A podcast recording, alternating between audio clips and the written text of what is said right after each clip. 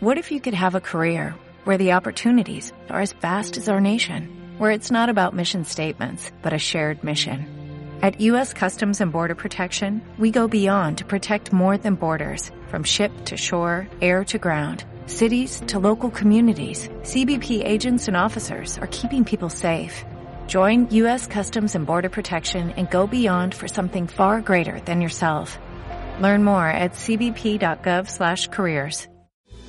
Bienvenido al podcast de Living Room. Esperamos que disfrutes este mensaje y que sea de gran ayuda para tu vida. Mantente conectado y suscríbete a nuestro canal. Para acá, ¿cómo se sienten? Vamos a hacerlo con fuerza. ¿Cómo se sienten? Qué bien, qué bien. Estoy feliz. Me encanta estar en mi tierra. Yo no soy paisa, soy barranquillero. Así que me encanta estar aquí en Barranquilla. De aquí salgo directico a comer un chuzo de granado, full de tártaros. Me encanta, me encanta. Estoy feliz de compartir esta noche con ustedes eh, un poco acerca de lo, de lo, que hemos experimentado, de algunas cosas que Dios me estaba hablando y sé que Dios tiene un mensaje puntual y especial para ti esta noche.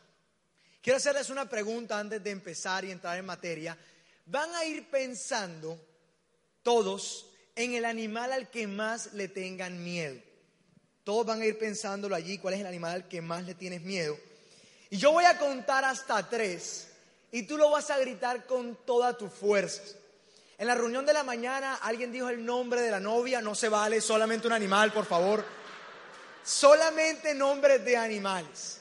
Yo voy a contar hasta tres y tú lo vas a gritar con todas tus fuerzas como si fuéramos a rifar algo para el animal que gane. ¿Están listos?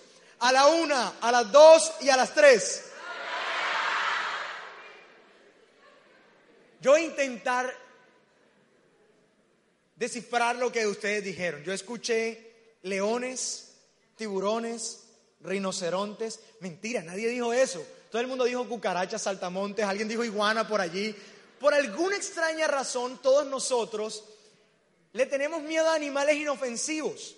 Y a los animales que realmente podrían hacernos daño no le tenemos miedo. O sea, podríamos pensar que un tiburón podría matarte, un león podría matarte, pero nadie gritó eso. La mayoría de las mujeres gritaron cucaracha. Y en la mayoría del auditorio se escuchó un eco por la palabra rata. Yo conozco mucha gente que le tiene miedo a las cucarachas. Mi novia es una de esas. Yo, yo a veces voy con Juli caminando por la calle y ella ve como que una manchita marrón por ahí e inmediatamente pega el grito de la Segunda Guerra Mundial. ¡Ah! Cuando una, guerra, una cucaracha se me monta encima, salta. Mi amigo Andrés Consuegra es igualito, es, él le tiene miedo a las, a las cucarachas. Pero yo le voy a ser honesto. Yo le tengo pavor a las ratas. Mi mamá me dijo cuando yo era chiquito, tenía 5 o 6 años, no recuerdo exactamente, que si una rata a mí me mordía con algo llamado rabia, yo me moría.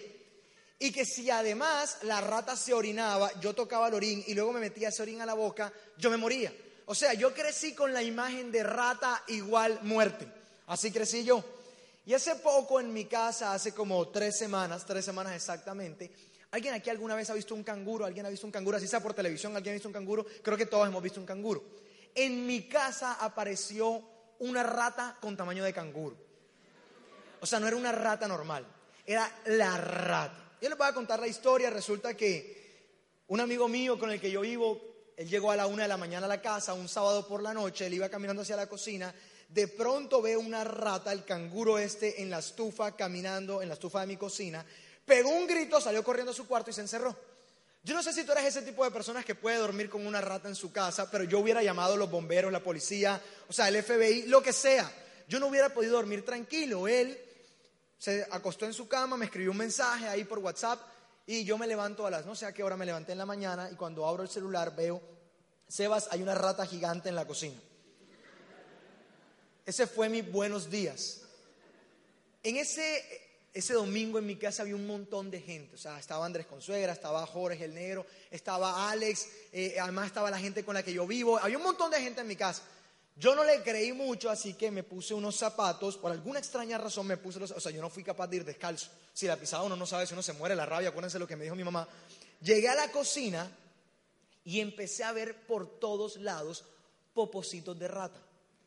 Yo no sé si alguna vez tú has visto un popocito de rata, pero un popocito de rata es como un popo tuyo, pero miniatura. Igualito, o es igualito.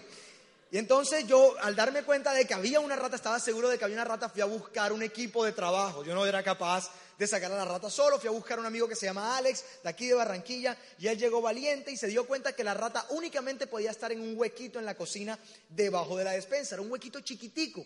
Así que él, valiente, se pone la 10, se asoma debajo de la, del huequito ese, le tira una bolita y ha hecho esta expresión.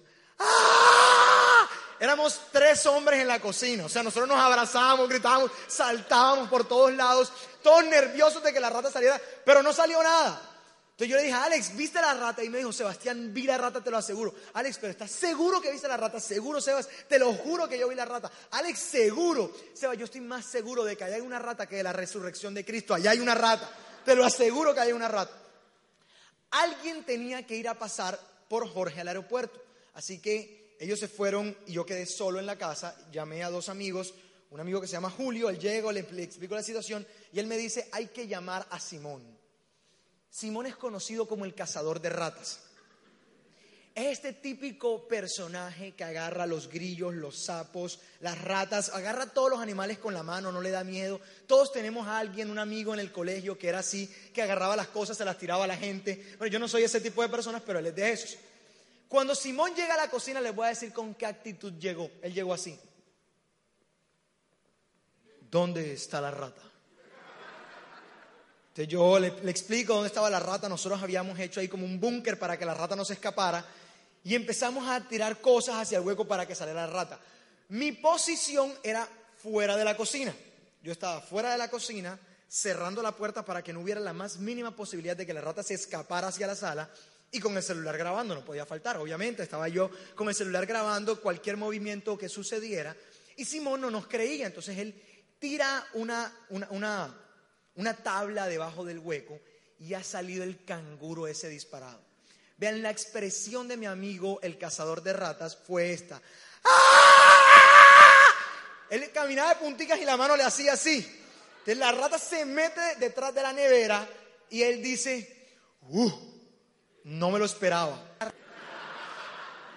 En medio de esa gritería, tratando de cazar la rata, de pronto sale la voz de Andrés Consuegra de mi cuarto y grita, ¡Ey, dejen la bulla! Y cierra la puerta otra vez. O sea, él no, se, él no se percató de lo que estaba ocurriendo allí.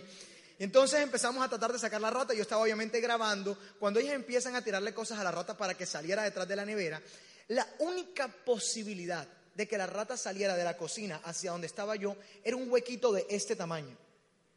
Esa era la única posibilidad. Uno dice, de tantos lugares es imposible que la rata se meta por allí. Ahí estaba yo sosteniendo la puerta, grabando con el celular y de pronto yo siento que la rata se mete por el huequito y la siento en el pie.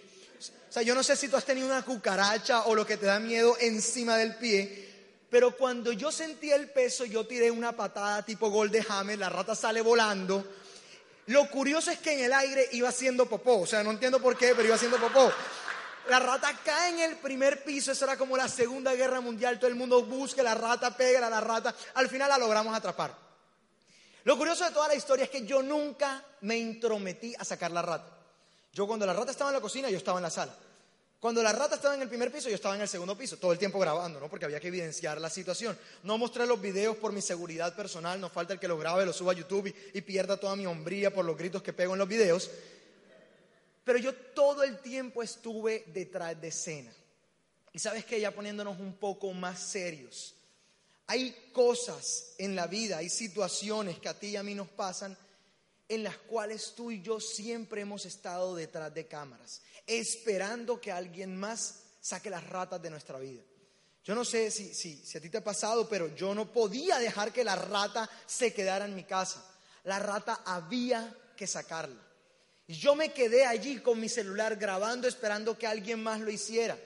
Sin embargo, quiero que lo sepas, este mundo está lleno de chismes, de egoísmo, de resentimiento, está lleno de situaciones adversas, de problemas económicos. Y muchos de ustedes, como yo muchas veces lo he hecho, hemos estado detrás de cámaras esperando que alguien más, incluso Dios, meta la mano para que el problema se solucione automáticamente. Quiero decirte y vengo a hablarte esta noche de que Dios no va a meter su mano para que milagrosamente las cosas se solucionen. No porque no pueda hacerlo, sino porque no es el orden en el que Dios opera. Dios siempre ha escogido hombres y mujeres para que hagan parte del, del, plan de restauración que tiene aquí en la tierra. Y hay cosas en tu vida que vas a tener que solucionar tú, de la mano de Dios, pero que vas a tener que solucionar tú. Por eso quiero que sepas que es importante estés aquí esta noche. Dios te trajo aquí esta noche. Yo te lo quiero demostrar. Uno de los versículos más famosos de toda la Biblia está en Juan 3:16. Yo quiero que me lo pongan en pantalla. Y Jesús estaba allí hablando y dice, pues Dios amó tanto al mundo que dio a su único Hijo para que todo el que crea en Él no se pierda, sino que tenga vida eterna. Dios no envió a su Hijo al mundo para condenar al mundo, sino para salvarlo por medio de Él. Yo quiero que analicemos eso. ¿Qué fue lo primero que sucedió en ese párrafo? ¿Qué fue lo primero? Dios amó tanto al mundo. Y no fue que Dios sintió amor por el mundo, se quedó de brazos cruzados y dijo, bueno, ellos allá que arreglen su chiquero, yo cumplo con crearlos, ellos que arreglen sus cosas. No. Dios envió a Jesús, hubo una obra de acción, de amor de Dios por nosotros. Envió a Jesús no para condenar al mundo, sino para salvarlo. Porque en muchos lados, durante mucho tiempo, se ha estado hablando acerca de condenación. En este versículo es claro que la obra de Dios al amarnos fue salvarnos a través de su Hijo. Por eso el orden de las cosas es hacia nosotros. Nosotros experimentamos el amor de Dios. Hace ocho días Carlos estuvo hablando aquí acerca del amor inagotable de nuestro Dios, que está por encima de tu comportamiento, de tus condiciones, de tu falta de fe, de tus inseguridades. Simplemente Dios te ama porque eres su hijo, sin ninguna condición. Te ama. Una vez nosotros experimentamos ese amor, surge entonces un deseo genuino en nuestra vida de darle amor a otros. Porque es imposible guardar ese amor para nosotros mismos y no darlo. Es por eso que esta noche yo vengo a hablarte de qué es lo que significa dar amor a otros a través de acciones sencillas. Yo le llamo, quiero que sepas que tú haces parte del plan de Dios, que tienes un propósito definido en esta tierra y que tú haces parte de la solución. Por eso voy a hablarte de tres cosas que la gente que hace parte de la solución entiende para vivir en los planes de Dios y para vivir una vida de reinado, de hijos del rey aquí en la tierra. ¿Están conmigo hasta ahí? Así que vamos a leer el punto número uno a la una, a las dos y a las tres. Hay una historia en la Biblia que me parece increíble. Es la historia de un personaje llamado Mefiboset. ¿Alguien ha escuchado aquí de un personaje llamado Mefiboset? Algunas personas, otros no. No es muy conocida, pero yo quiero contársela. Vamos a llamarla a esta persona Boset, porque Mefiboset quizás se enreden un poco. Él se llamaba Boset. Boset era nieto del rey Saúl. Venía del linaje de reyes. Su padre se llamaba Jonatán. Y su padre, el padre de Boset, era el mejor amigo de David. David, el que mató a Goliat, que más adelante se convertiría en el rey de Israel.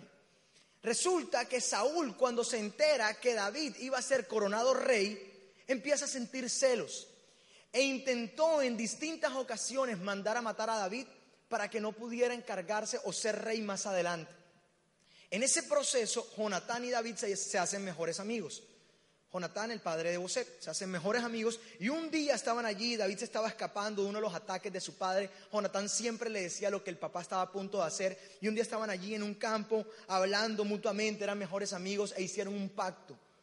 Ellos allí en medio de un momento quizás hasta romántico, sentimental, diciendo cuánto se querían como amigos, empiezan a hablar y hacen un pacto. Y se prometieron que hasta el día de su muerte iban a dar todo de sí para cuidarse el uno al otro. Y que si uno de los dos muriera, el otro se iba a encargar de que a su familia no le pasara nada. Pasó el tiempo y Saúl, el rey Saúl y su hijo Jonatán mueren. Así que el hijo de Jonatán, Boset, queda huérfano, una de sus niñeras lo agarra, se lo lleva y este niño, linaje de rey, cae al piso, queda lisiado de los pies sin poder caminar con unas lesiones fuertes en sus pies y se va a una ciudad llamada Lodebar. ¿Cómo se llamaba la ciudad?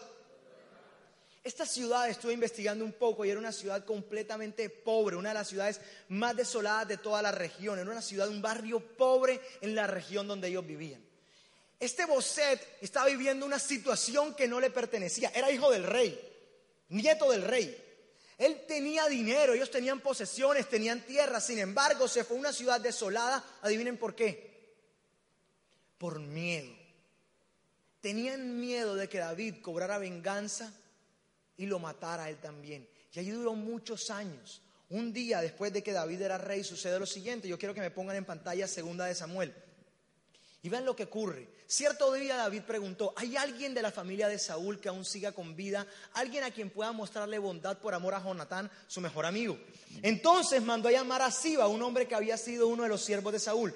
¿Eres tú, Siba? le preguntó el rey. Sí, señor, lo soy, contestó Siba. Enseguida el rey preguntó, ¿hay alguien de la familia de Saúl que todavía viva? De ser así, quisiera mostrarle la bondad de Dios. Siba le contestó, sí. Uno de los hijos de Jonatán sigue con vida. Está lisiado de ambos pies. ¿Dónde está? preguntó el rey. En Lodebar, le contestó Siba, en casa de Maquir, hijo de Amiel. Entonces David mandó a buscarlo y lo sacó de la casa de Maquir. Y vean lo que ocurre, atención. Su nombre era Mefiboset, hijo de Jonatán y nieto de Saúl. Cuando se presentó ante David, se postró hasta el suelo con profundo respeto. David le dijo, saludos Mefiboset. Mefiboset. Respondió, yo soy su siervo no tengas miedo, le dijo David. Mi intención es mostrarte mi bondad por lo que le prometí a tu padre Jonatán. Te daré las propiedades que le pertenecían a tu abuelo Saúl y comerás aquí conmigo a la mesa del rey. La buena noticia es que la vida de Boset cambió en un instante. Un instante de gracia. No importó los intentos de muerte que había ocasionado su abuelo. No importa si tú estás aquí quizás con una cadena generacional que no ha hecho cosas buenas. Tú eres hijo del rey. Y como hijo del rey tienes por herencia unas promesas, algo que ya está ganado. Tú y yo de la misma manera, e incluso en un caso mayor al de Boset, no somos nietos del rey de Israel. Somos hijos. Hemos estado con un presente que no nos corresponde. Porque el plan de Dios para ti y para mí siempre ha sido reinar en cada una de las áreas de nuestra vida. Aquí hemos todo el tiempo hemos estado hablando de amor. Hemos estado hablando de cuánto te ama Dios. Sin embargo, para que su voluntad se haga aquí en la tierra, tú y yo debemos tener fe y movernos como hijos del rey. Es por eso que por nuestras propias decisiones a veces nosotros terminamos viviendo una realidad que no, que no nos corresponde.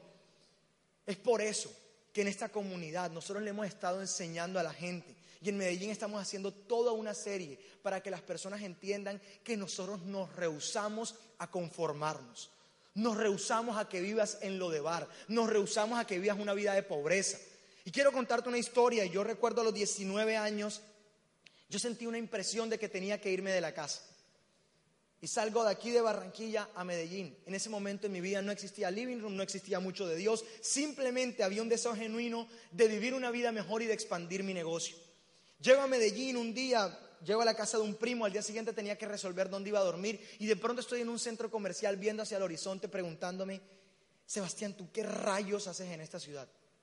¿Qué te viniste a hacer a esta ciudad? Yo ya estaba noviado con Juli y no me deja mentir, tres días antes de yo venirme para Medellín a vivir de una decisión tan grande como esas, yo le conté y me vine, de loco, me vine de la nada.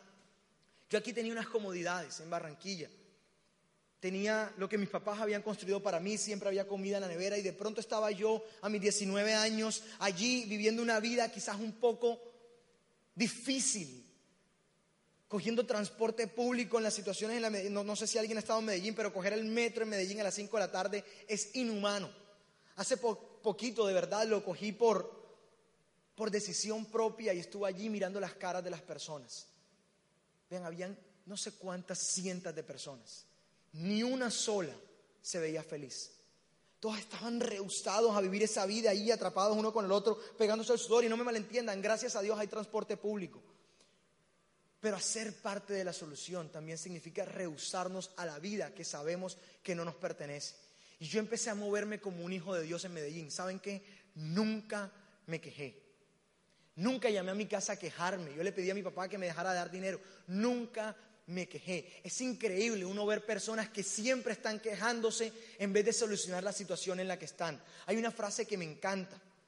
Si remas como si apoyas al que rema, haces parte de la solución. Si no remas y además criticas a los que están remando, amigo, no estás solucionando nada, estás haciendo parte del problema. ¿Sabes quién tenía clarísimo esto? Jesús. Y eso me lleva al punto número dos. una persona que hace parte de la solución, todo el tiempo se está preguntando, vamos a leerlo, a la una, a las dos y a las tres.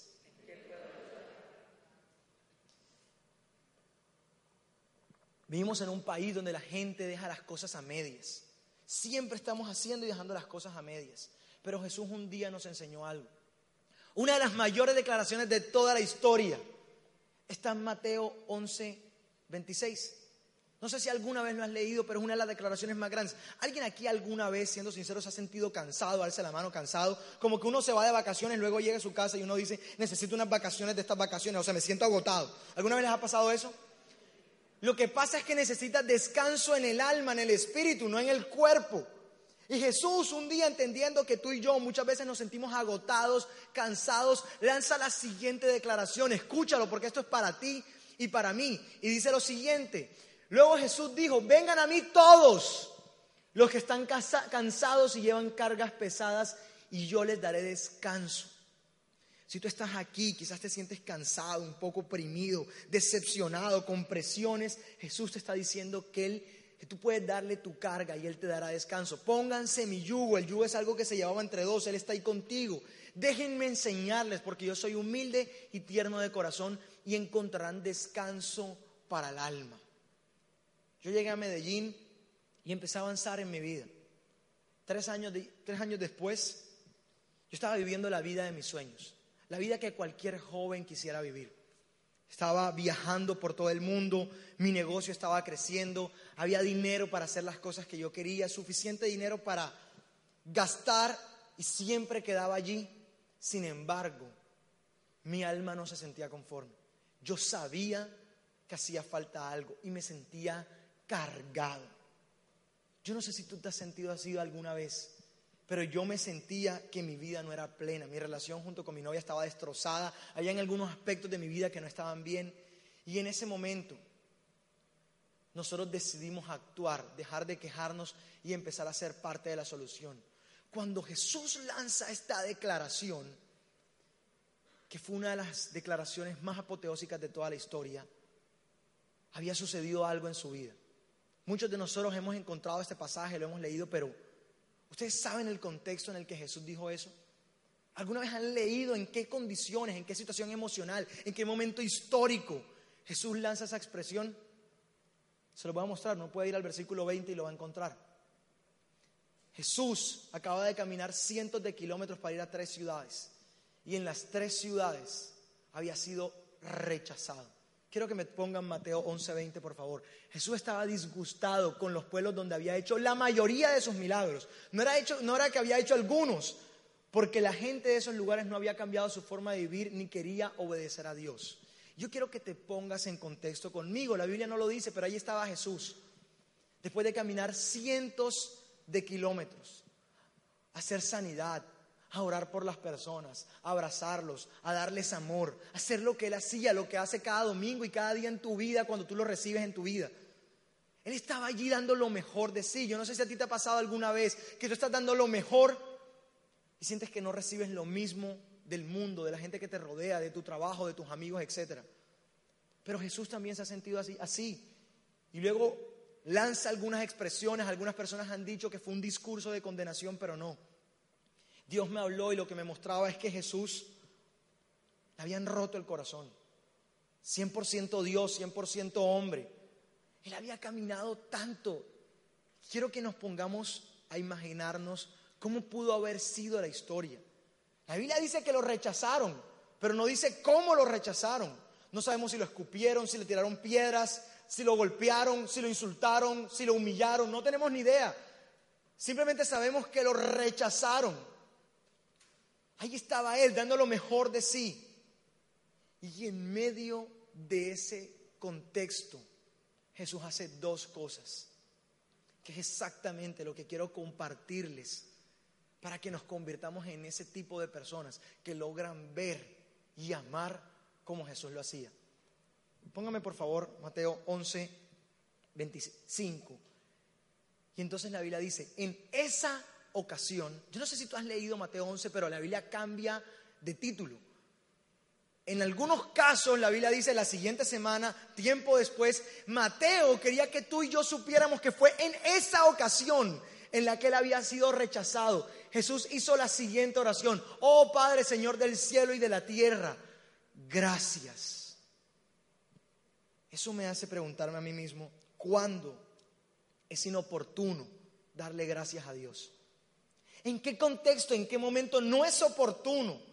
darle gracias a Dios. Pero Jesús te rechazaron, no importa. Gracias. Gracias Señor. Y luego lanza esta declaración que ha sido una, da la siguiente. Luego dijo Jesús, después de dar gracias, vengan a mí todos. No dijo los que, todos menos esas tres ciudades. Él no dijo los que creen en mí. Él no dijo los fariseos, no. Él dijo todos los que están cargados, cansados y llevan cargas pesadas. Amigo, quizás tú estás aquí hoy preguntándote si tú realmente eres digno del favor de Dios. Quiero que sepas que las palabras de nuestro Salvador fueron en qué puedo ayudar, sin importar la condición. Primero dio gracias y luego dijo en qué puedo ayudar. Pero Jesús, te acaban de insultar, no importa en qué puedo ayudar. Pero Jesús, te acaban de insultar, no importa en pueda ayudar, pero Jesús te rechazaron, no importa. Vengan a mí todos los que están cansados, yo los ayudo, están ansiosos, se sienten deprimidos, ¿en qué los puedo ayudar? Aquí estoy. Vengan a mí todos los que están cargados y llevan, los que están cansados y llevan cargas pesadas. ¿Qué tal si nosotros nos convertimos en el tipo de ciudad, en el tipo de comunidad que actuamos, vemos y servimos más como Jesús? No porque hacerlo nos lleva a ser mejores personas, no, no, no, no, no, no, no. Sino porque vale la pena seguir las enseñanzas que nuestro maestro nos quiso dejar. Lo irónico, lo loco de nuestro Salvador es que sus enseñanzas muchas veces se perdió. Se perdió ego, se perdió orgullo. Pero ahí estaba Él, Señor, gracias. ¿En qué puedo ayudar? Cuando nosotros comenzamos Living Room Medellín hace, hace, algún, hace algún tiempo, no sé exactamente cuánto. Yo había venido a Living Room Barranquilla una sola vez. Yo me sentía, como les conté, me sentía cargado. Sentía que mi vida le faltaba algo. Pero ese algo yo sabía que era lo más importante y me fui a buscar de Dios en muchos lugares. Llegué a Medellín después de estar media vez en Living Room Barranquilla. Yo sabía que esto era lo que necesitaba Medellín. Llegué a Medellín a buscar, fuimos a muchas iglesias, hice algunas cosas incluso locas. Empecé a buscar de Dios en distintos lugares. Y muchas veces estuve yo ahí mismo diciéndome, ojalá alguien viniera de Barranquilla a hacer Living Room Medellín. ¿Por qué no puede haber alguien que se venga a hacer Living Room? Ojalá existiera alguien que se viniera. ¿Por qué no puede haber una iglesia, una comunidad como Living Room aquí en Medellín? Iba los domingos a distintos lugares y me frustraba. Entonces me di cuenta que me estaba quejando sin solucionar nada. En la vida, escúchame, haces parte del problema o haces parte de la solución. Yo no era la persona indicada, no tenía la edad adecuada, no tenía lo que se necesita supuestamente para ser una persona espiritual y dirigir a otros en su camino espiritual, pero yo lo necesitaba. Y un día lo recuerdo, nunca se me va a olvidar, me agarré de las manos con Juliana. Acababa de llegar de Estados Unidos, de dar una conferencia, supuestamente me había ido bien, pero me sentía vacío. Y nos agarramos de la mano y llorando. Le dije a Dios, Dios, yo te exijo que me uses. Nosotros estamos aquí, no sabemos cómo hacerlo, pero úsanos Dios. Te abrimos nuestro corazón. ¿En qué podemos ayudar? Yo recuerdo que le dije, Señor, yo te entrego todo lo que tú me has dado, mis dones, mis talentos, lo que soy, y úsalo a tu favor. A partir de ese momento surgió entonces un deseo genuino en nosotros de armar un grupito de personas. Y un día nos reunimos cinco en mi casa. Así empezó. Dos jóvenes sin saber, sin leer la Biblia, pero nos abrimos a ser usados por Dios. Yo no quería quejarme más. Yo quería ser parte de la solución. Eso me lleva al tercer punto. ¿Qué tal si somos el tipo de personas que aprendemos a empezar ya? Es momento de empezar. en tu vida. Quizás tú has estado esperando personas, situaciones, algo que llegue que solucione lo que se supone que tú tienes que solucionar. Porque Dios nos ha llamado a eso. Incluso un día Jesús estaba allí con sus discípulos. Y Lucas 19 nos muestra que ellos no entendían en qué momento era que el reino se iba a hacer la realidad en la tierra. Así que les contó la siguiente historia. Yo quiero que sepan, les dijo Jesús, que el reino de los cielos es como una persona que estaba a punto de ser proclamada rey. Y a sus siervos les dejó distintas cantidades de dinero. A uno le dejó 10 monedas, a otro le dejó 5 y a uno le dejó una. Cuando volvió, luego de ser proclamado rey, pidió cuenta de lo que había sucedido. El de 10 había multiplicado a 20 y le dijo, fuiste fiel, ahora gobernarás en 20 ciudades. Al de 5 le dijo, ahora gobernarás en 10 porque lo había multiplicado. Quiero que sepas que Dios te ha dado algo a ti y a mí. Donde estás, en la posición en la que estamos, es justamente donde hoy necesitamos estar para empezar a ser parte de la solución. No necesitas ser millonario. No necesitas esperar a que algo ocurra. No necesitas ser empresario. Lo que necesitamos es empezar ahora. Yo te lo prometo y te lo digo por experiencia propia, que en el proceso el camino se va a ir abriendo y vas a ir descubriendo algunas cosas en el camino cuando empieces a avanzar, no antes. No es desde la silla esperando que alguien más lo haga. Es cuando tú te empiezas a mover y empiezas a hacer que las cosas pasen. ¿Qué tal si construimos una ciudad? Yo soy barranquillero y amo esta ciudad con todo mi corazón. ¿Qué tal si empezamos a convertirnos en las personas que desearíamos que existieran en Barranquilla? Y yo hice una pequeña lista de cosas sencillas. ¿Qué tal si nos convirtiéramos en ese tipo de personas que aprenden a dar gracias sin importar quién sea? ¿Qué tal si nos convertimos en ese tipo de personas que cuando vamos en el carro frenamos para que los peatones puedan cruzar la calle? ¿Qué tal si nos convertimos en ese tipo de personas que le podemos dar el paso al taxi que está desesperadamente tratando de meterse en tu carril? Y no entramos en una lucha constante a ver quién se queda con el carril. ¿Qué tal si nos convertimos en ese tipo de personas que apagamos los focos de la casa por conciencia del planeta?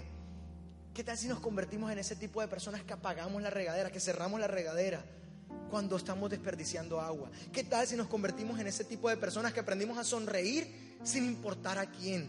¿Qué tal si aprendimos a dar buenos días? Si aprendemos a dar buenas noches. ¿Qué tal si aprendemos si aprendemos a hablar sin vulgaridades o insultos? ¿Qué tal si aprendemos a no tirar basura al piso? ¿Qué tal si aprendemos a ser honestos sin importar cuán pequeña sea la mentira? ¿Qué tal si aprendemos a vivir cada momento y a maximizarlo? Me parece irónico que haya gente que prefiera grabar el celular, el atardecer con el celular que verlo con sus propios ojos. ¿Qué tal si aprendemos a vivir de esos pequeños momentos y que cuando alguien nos está hablando, somos intencionados en no responder WhatsApp porque lo que está diciendo el otro merece ser escuchado? ¿Qué tal si nos convertimos en ese tipo de personas que aprendemos a no criticar, que nos aprendemos a poner en los zapatos del otro y aprendemos a ser puntuales? Yo soy costeño. Y por cultura se dice que el costeño no es puntual. ¿Qué tal si nosotros nos convertimos en ese tipo de comunidad que dejamos de quejarnos y empezamos a poner acción en contra de nuestra queja? Hace poco una niña, muy amiga mía, se me acercó y me dijo, Sebas, estoy un poco triste contigo. Y me dice que ella esperó un poco más de mí cuando su abuelo se murió. Su abuelo se murió y realmente no le di mucha importancia, simplemente le di el sentido pésame, era una persona cercana para mí, pero no fui al funeral. Ella me estaba contando cómo se sentía. Yo podía entrar a decirle, no, pero ella me estaba contando cómo se sentía. No tenía que entrar yo a hacer nada allí en mí nació un deseo de pedirle perdón. Y recuerdo de que luego de que nos pasamos esa situación, yo le dije, amiga, ¿qué tal si a partir de hoy te conviertes en el tipo de persona que si a alguien le pasa lo mismo, tú vas a estar allí con ella?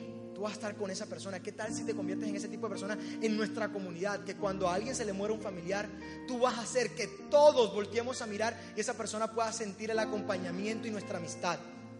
Hay cosas en las cuales tú y yo nos hemos estado quejando acerca de la vida, del trabajo, de nuestras amistades. Pero ¿qué tal si tú y yo nos convertimos entonces en la solución de este mundo?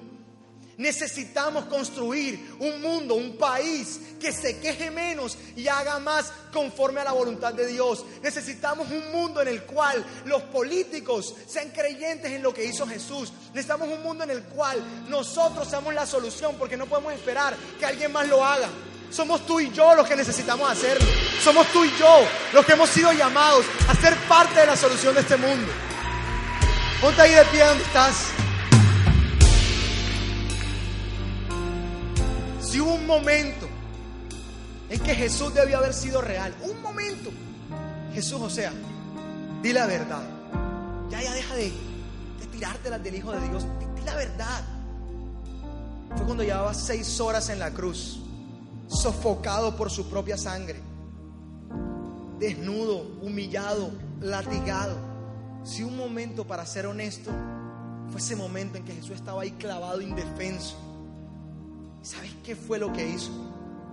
¿Sabes cuál fue la expresión que lanzó? Probablemente ya lo hemos escuchado, pero quiero que interiorices en ella. Estaba allí humillado, golpeado, rechazado, quizás como tú muchas veces te has sentido. ¿Sabes qué fue lo que hizo? Padre, perdónalos. No saben lo que hacen. Yo no sé si alguna vez te ha pasado que estás leyendo eso y dices, sí saben, Saben exactamente lo que están haciendo, se están riendo, se están burlando de ti. No, no, no, no, no, no, no. Padre, sé misericordioso, perdónalos. No saben lo que hacen. Y a ti y a mí nos cuesta tanto perdonar a un amigo, a alguien que a veces hasta sin querer nos hizo daño. Hay gente que necesita salir de aquí a reconciliarse con algunas personas que te han hecho daño o que tú le has hecho daño porque en medio de este proceso de crecer espiritualmente a veces toca perder. ¿Cómo Jesús lo hizo? Perder el orgullo, perder el ego y avanzar hacia crear o a crear un mundo mejor.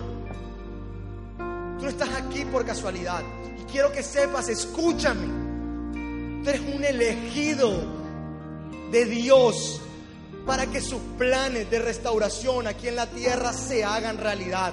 No esperes que alguien más lo haga. Somos tú y yo los elegidos para hacerlo. Yo no debería estar aquí. Yo no debería estar hablando. Acá hay gente que me conoce de cerca que sabe que yo no soy la persona indicada, lo que considerarán indicado para hablar de Dios. Pero es por su gracia que estamos aquí. Es por amor que vale la pena hacer esto y movernos en fe para que las cosas pasen. ¿Qué tal si cantamos todos juntos y declaramos estas verdades a Dios?